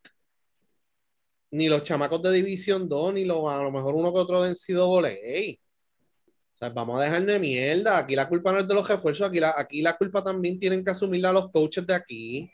Exacto. Que a la hora de la verdad, Eddie Casiano brincó de Quebradilla a San Germán, que fue lo primero que hizo, traerse a la mitad del equipo de Quebradilla. Pues, hermano, no me vengan a hablar aquí de que los refuerzos esto y los refuerzos lo otro. Cuando los coaches de aquí no, no creen en el talento joven. ¿Sabes? No vengan con esa mierda. O sea, aquí se han perdido más plazas filmando mierdas de jugadores que sabes que no da el nivel. Y los chamacos de la LAI pues terminan retirándose, consiguiendo un trabajito por ahí y no vuelven a jugar. Tú sabes. O mira, un caso más sencillo que amigo del podcast Andrés Toje. Andrés Toje joven todavía se retiró hace dos, tres años. Se cansó de la mierda. Ya, se cansó de, de- de que no le dieron una buena oportunidad. Y después que él tuvo una buena serie, yo creo, él tuvo una buena serie con Guayama, más tuvo una serie buena con Bayamón, con Paco Olmo. Y tuvo problemas, pues mira, mano, me retiro y ya. Sea, un chamaco que todavía, hubo- él, él todavía puede producir en BCN, un tremendo armador, en mi opinión. y había este, había otro armador que, que tuvo un buen torneo este, de la NCAA, que vino aquí, yo creo que tuvo más que uno o dos años, también se retiró también. Joey. Rodríguez. Joey Rodríguez, ese mismo. Sí, en las mismas. Que fue, que fue un héroe de verdad, de esos héroes como que Jay Maura de, de, de- del- del NCAA Tournament. Ajá. Este, y se reti- no, él se retiró y está de asistente en NCAA. Mira para allá. Se cansó de la mierda rápido. Se fue por Macao, ya tú sabes cómo es eso allí, se cansó y no, no jugó más veces. So, tú sabes cuánto talento, cuánto talento se ha perdido aquí por, por, por, por mierdas de coach, de que, ah, eh, me voy para pa Humacao, ah, pues déjame traerme a Vasallo y Carlos Rivera y Pirulo Colón y que se joda todo el mundo. Así mismo es, bro. Pues, mano, Sí, o sea, está cabrón, está cabrón. a los refuerzos. La definición del refuerzo para mí, el refuerzo es un jugador que obviamente viene a producir y viene a, ¿verdad? Tú lo, tú lo traes y le Casi- pagas para casi que te dé seguro. victoria. Casi seguro, exacto. Un buen jugador que te va a producir constantemente y es un jugador que te va a ayudar en el desarrollo de las destrezas de los otros jugadores nativos que estén en cancha tratando de defenderlo. Por Sí. eso fue que Tutomachan trajo los refuerzos. Porque él estaba viendo que Panamá era una potencia, que Dominicana estaba mejorando, que esto, que lo otro. Vamos a traer estos tipos para acá. Aquí vinieron hasta argentinos, etcétera, etcétera, etcétera. ¿Por qué? Él lo hizo pensando en el equipo nacional. Y cuando trajo a Fraser, Fraser jugando en Puerto Rico, fue el mejor jugador del mundo en el Mundial del 82. Y fue el mejor anotador en otro Mundial. O en ese mismo, no, no, no tengo eso de frente, ese dato. Pero Rolando Fraser ayudó al desarrollo de los Piculín, de los Ramos Rivas, de los Franquito Ruellas, etcétera, etcétera, etcétera. Tú sabes, y si tú tienes un equipo, por ejemplo, tú como equipo, tú como franquicia, tú como apoderado, tú como coach, tienes que planificar y decir, mira, tengo un Julián Torres, por ejemplo, en Carolina, que mide 6'10". ¿Cómo carajo yo le voy a firmar un refuerzo por encima? Déjame darle minutos. Si el chamaco no sirve, pues lo voto para el carajo. Pero lo probé. Le di 25 minutos por juego y no me promedió ni 5 rebotes, pues lo voto. Pero si me promedia 20 rebotes, espérate, ya resolví un problema, que es la pintura. Ahora yo puedo firmar un refuerzo en la 4, porque no tengo un 4. Y puedo firmar un refuerzo en otra posición o un refuerzo viniendo del banco. Pero aquí rápido, ah, dos, tres refuerzos. Firma tres caballos y que se joda todo el mundo. O sea, el problema realmente, la culpa no es del refuerzo, la culpa es del apoderado y el coach que toma la decisión de quitarle minutos a un jugador. Exacto. También, si no le das el break, ¿sabes? ningún jugador eh, se desarrolla ni, ni, ni te demuestras que sí puede jugar uno viniendo del banco, porque yo conozco un montón de jugadores que practican cabrón y cuando los ponen a jugar son una mierda. O sea, que tiene que ponerlo en cancha a ver si el chamaco es bueno. Y mire, mano, posiciones del banco. Jugadores 10, 11 y 12. Firme jugadores con proyección, no firme mierdas de jugadores, ni el hijo del alcalde, ni nada de eso, por Dios. Break a los chamacos de la LAI, por lo menos. Eso jode, muchachos, eso jode. De verdad que jode mucho. Pero vamos a ver, pues nada, nosotros vamos a grabar la semana que viene. Vamos a ver si tenemos space la semana que viene también. Así que vamos a anunciarlo, ¿verdad? Cuando lo, lo tengamos y vamos a grabar los podcasts la semana que viene para fin de año. Así que pendiente a, lo- a los temas. Si no pasa nada de aquí a la semana que viene, pues hacemos un space de manejo de crisis. Ah, También, ese- sí, esa a es tiempo buena, tenemos que hacer eso. buena. Sí. Sí. Oye, Ricky, no, no te tiraste de la chorrera de, de? Coño, no, mano, de verdad. Llegué tarde, ya estaba vacía. Mm, Sí, creo que Jonathan jodió la choquera cuando se fue a tirar. Ay, Dios mío. Eh, Yo a tirar por la choquera y lo que cayó fue una cascada, bien cabrón. Ajá. Pues vamos, vamos por ahí. Pues nada, muchachos, gracias por estar y nos, nos seguimos por ahí las próximas semanas. Fuimos. Sí, señor. Buenas noches.